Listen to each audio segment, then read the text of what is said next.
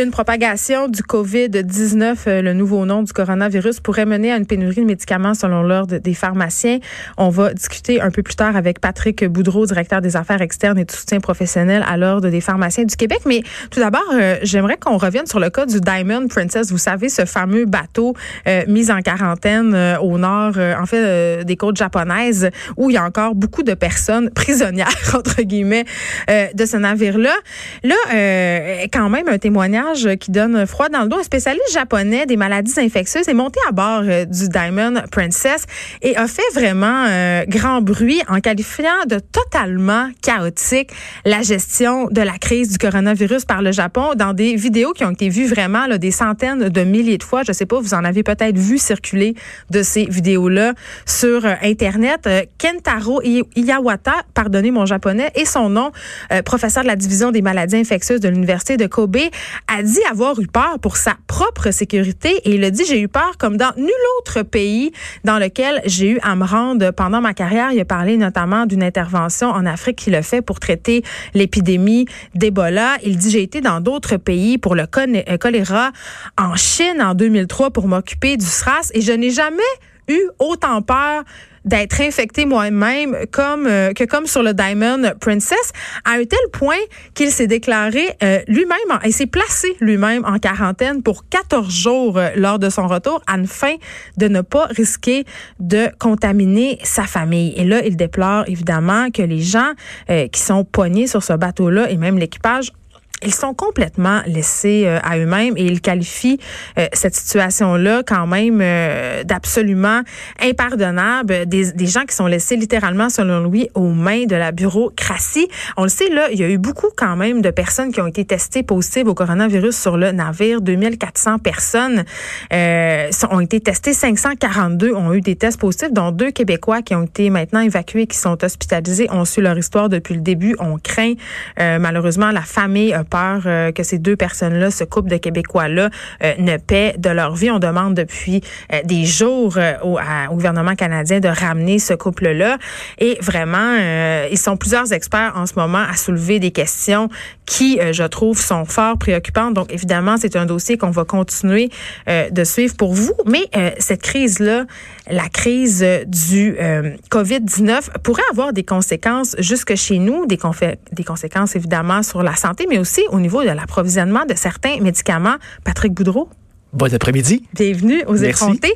Euh, bon, OK, on va essayer de démêler tout ça parce que, euh, bon, euh, le public n'est pas tellement familier avec la hmm. façon dont ça fonctionne, l'approvisionnement en médicaments au Canada, au Québec en hmm. particulier. Bon, là, ce qu'on sait, en fait, c'est que le cœur de l'industrie pharmaceutique mondiale, c'est dans une certaine région de la Chine. Puis on sait, la Chine, c'est l'épicentre du, euh, du COVID-19. Et là, ça, ça a des répercussions euh, vraiment sur l'approvisionnement en médicaments et ça inquiète lors des pharmaciens. Ça inquiète lors des pharmaciens parce que nous, ce qu'on veut s'assurer, c'est que les patients en manquent pas.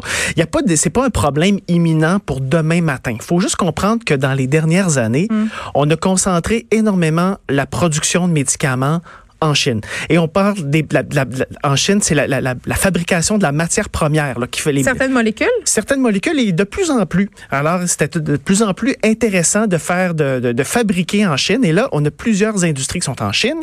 On a le problème du virus, donc on met à pied, on met au repos forcé plusieurs employés, les usines productrices de médicaments. C'est pas juste dans les médicaments, c'est dans plusieurs autres secteurs ben, manufacturiers. On a de la misère à s'approvisionner pour différents produits en ce moment même. En ce moment même, dont les médicaments. Et là, si on produit pas aujourd'hui, c'est que dans quelques mois, ben, on aura un manque à gagner d'approvisionnement mondial parce que cette matière première-là, qui doit être fabriquée en Chine, à un moment donné, va s'en aller vers les pays occidentaux, dont le Canada, pour fabriquer les comprimés qui vont servir pour les patients. Monsieur Boudreau, est-ce que vous savez euh, quel médicament ou quelle molécule est plus particulièrement parce que, bon, il y a des médicaments qui sont largement consommés. Tu sais, on le sait pas, c'est pas un monde qu'on connaît, là. Mais ça peut impacter quand même la qualité de vie et même les pronostics vitaux de certains ben, patients, là. Vous avez tout à fait raison. Puis on s'entend, là, les ruptures d'approvisionnement, on n'a pas inventé ça un matin. Ça arrive depuis des années. Et pensons, là, un patient qui est diabétique ou un patient qui fait de la... Qui, on a tendance à penser que c'est pas grave. Ces maladies-là sont bien contrôlées, là. Ben on n'a pas peur de mourir de ça, là. Ben, c'est vrai que souvent, sont bien contrôlées avec euh, les suivis des professionnels, les médecins, les infirmières, les pharmaciens. Les médicaments aident là-dedans. Mais lorsqu'on a une rupture d'approvisionnement, il faut changer le médicament d'un patient qui était tout à fait bien suivi, bien traité, dans les cibles avec son médicament c'est des soins qui servent à rien. Bien entendu, ils servent à quelque chose pour le patient, mais mm. ça n'a pas de valeur ajoutée de changer un patient d'une molécule parce qu'il y a une rupture d'approvisionnement. Le patient, là, il, allait bien, il n'y avait pas d'effet secondaire avec son médicament. Tout était numéro un. Sa glycémie et son diabète étaient super bien. Et là, flingue, une rupture d'approvisionnement, on doit le changer, on doit recommencer à faire des suivis plus rapprochés. Parce que ça ne veut pas dire nécessairement qu'on réagit de la même façon à la molécule de remplacement. Ben, exact, parce que vous savez, les, les, gens à la maison connaissent peut-être lorsqu'on change pour un générique, hein, mm-hmm. la molécule, la, la, je pourrais dire la, la molécule mère et la copie. Ça, c'est pas un problème. C'est que là, on vient dire que c'est même toutes les, toutes les sortes d'une même, même molécule qui sont plus disponibles et on doit vous changer complètement de médicament. Pas nécessairement un générique, mais un autre médicament de la même famille. Alors, c'est ça le problème. Mais ça, je le comprends, puis c'est inquiétant, mais est-ce qu'on pourrait s'imaginer, par exemple, qu'il y a certains médicaments qui pourraient devenir carrément indisponibles? Ben, écoutez, c'est pour ça que l'Ordre des pharmaciens intervient et interpelle le ministère de la Santé et Santé Canada pour dire, écoutez, on a peut-être un peu de temps devant nous. Il faut regarder, c'est quoi les médicaments, par exemple des antibiotiques, qui sont de nécessité absolument euh, euh importante ici au Canada? Là, on va expliquer juste un peu. Là. Mm-hmm. On veut pas faire euh, la théorie de la catastrophe, là, euh, M. Boudreau, mais mettons qu'on manquerait d'antibiotiques. Écoutez, on n'en est pas là. Non, mais ça serait catastrophique. Ben, ça serait extrêmement problématique. Puis on s'entend que le Canada est un joueur parmi tant d'autres. Et s'il y avait problème, il y aurait problème au Canada, il y aurait problème aux États-Unis, il y aurait problème en Europe. Et c'est pour ça que la FDA commence à regarder ça de près. Les Européens font la même chose. Il faut que Santé Canada dise actuellement où sont mes sources alternatives? Et si j'avais à aller sur les sources alternatives. Lesquelles sont-elles? Et est-ce que je pourrais tout protéger... le monde va se en même ben, temps? et est-ce que je pourrais... Excuse, là, je vais parler avec mon accent de la baie, mais c'est ça qui se passe. Mais c'est ça qui va se passer. Et est-ce qu'on pourrait protéger au moins des quantités pour le Canada puis pour la population canadienne? Parce que dans le marché mondial du médicament, c'est plate là, mais le Canada, on n'est pas un si gros joueur que ça. Mais non, j'imagine mm. en plus euh, je veux pas être plate là, mais les compagnies pharmaceutiques sont pas réputées pour avoir euh, le plus de cœur. tu sais la loi de l'offre et la demande étant ce qu'elle est, s'il y a une pénurie, si on doit s'approvisionner ailleurs, j'imagine qu'il va y avoir une flambée incroyable des prix, donc le ben. coût des médicaments peut augmenter. ça peut faire boule de neige, ben, cette histoire-là. Puis vous avez raison. Puis aujourd'hui, on a des ruptures d'approvisionnement en médicaments. Aujourd'hui, là, et on en a depuis les dernières années. Pourquoi? Ben, c'est parce que depuis, les, il y a eu des fusions de compagnies, puis aussi parce que c'est le fun de vouloir payer toujours le moins cher possible, mais lorsque peut-être vendre aux États-Unis ou vendre en Europe ou vendre ailleurs est plus intéressant qu'au Canada, mais j'ai de moins en moins de joueurs qui s'intéressent au marché canadien. Mais oui, on est si poche que ça. Je crée une rareté. Oh puis qu'est-ce qui arrive lorsqu'il m'en reste un ben seul fabricant, ben il monte son prix. Alors peut-être qu'à court terme, parfois, euh, je veux baisser mon prix, mais peut-être qu'à moyen long terme, quand j'ai plus de concurrence parce que le ben Canada n'est pas intéressant, ben les prix montent. C'est au plus fort la poche, comme on dit. Comme vous dites. Puis, euh, en tout cas, je, si je veux pas euh, ironiser sur une situation quand même qui pourrait être potentiellement dramatique, mais est-ce que vous trouvez quand même pas ça un peu ironique? Euh, parce que, tu sais, on, on, les connaît tous, les raisons euh, qui ont poussé euh, différentes compagnies à faire affaire avec la Chine, différents pays d'Asie.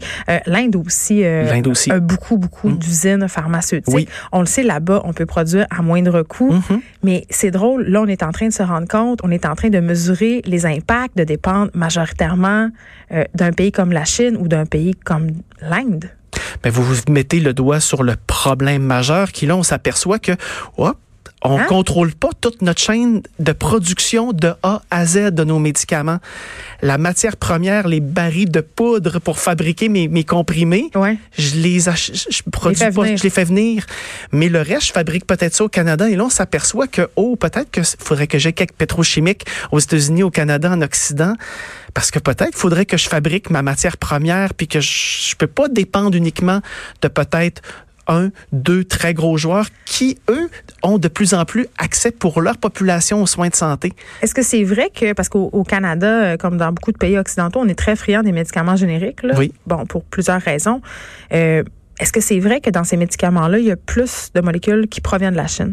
Ou il n'y a pas de différence? Ben, écoutez, euh, souvent, euh, par exemple, il y a plusieurs médicaments génériques qui sont fabriqués au Canada, mais comme je vous dis, ils vont, la matière première, ils vont mm. s'approvisionner euh, de ces pays, de, en Inde, en Chine, et bien souvent, même deux, trois, quatre compagnies génériques différentes vont s'approvisionner du même, de la même compagnie de matières premières. Alors, euh, rappelons-nous, l'été dernier, il y a peut-être des gens qui nous écoutent à la maison qui ont eu euh, euh, des rappels de leurs médicaments pour l'hypertension, le valsartan.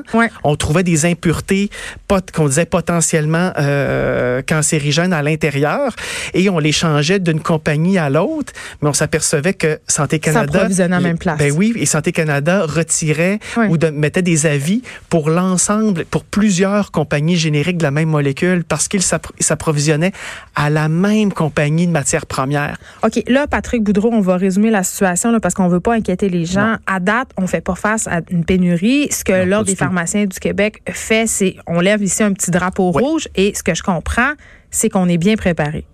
Écoutez, les ruptures d'approvisionnement, là, les, gens à la maison savent qu'ils peuvent compter sur leurs pharmaciens. Ça arrive tous les jours qu'il y a des pénuries de médicaments. Les pharmaciens font un travail incroyable pour changer les médicaments, mm. s'assurer que c'est sécuritaire. Là-dessus, là, les, les, les, les, gens à la maison, les patients sont euh, entre bonnes mains. Maintenant, c'est de dire, on, on train de sonner l'alarme au ministère de la Santé, Santé Canada, pour dire, écoutez, il se passe quelque chose en Chine. Ce sont nos approvisionneurs de matières premières. Il faudrait peut-être s'assurer que ce, cet approvisionnement-là demeure au fil du temps, sachant que euh, les, euh, les mm. usines tournent peut-être au ralenti et s'assurer que dans huit mois, dix mois, un an, on n'ait pas de conséquences dramatiques au Canada, mais en Occident. Puis là, euh, mettez-vous pas cette idée en tête d'aller faire des provisions à votre pharmacie. Non, non, non. fonctionne pas comme ça. Ça. ça. fonctionne pas comme ça et c'est, et c'est pas utile de le faire. C'est pas utile de le faire. Patrick Boudreau, merci, directeur des affaires externes et du soutien professionnel à l'Ordre des pharmaciens du Québec. On se parlait à cette potentielle pénurie par rapport euh, au COVID-19. Merci beaucoup. merci beaucoup. De 13 à 15, les effrontés. Cube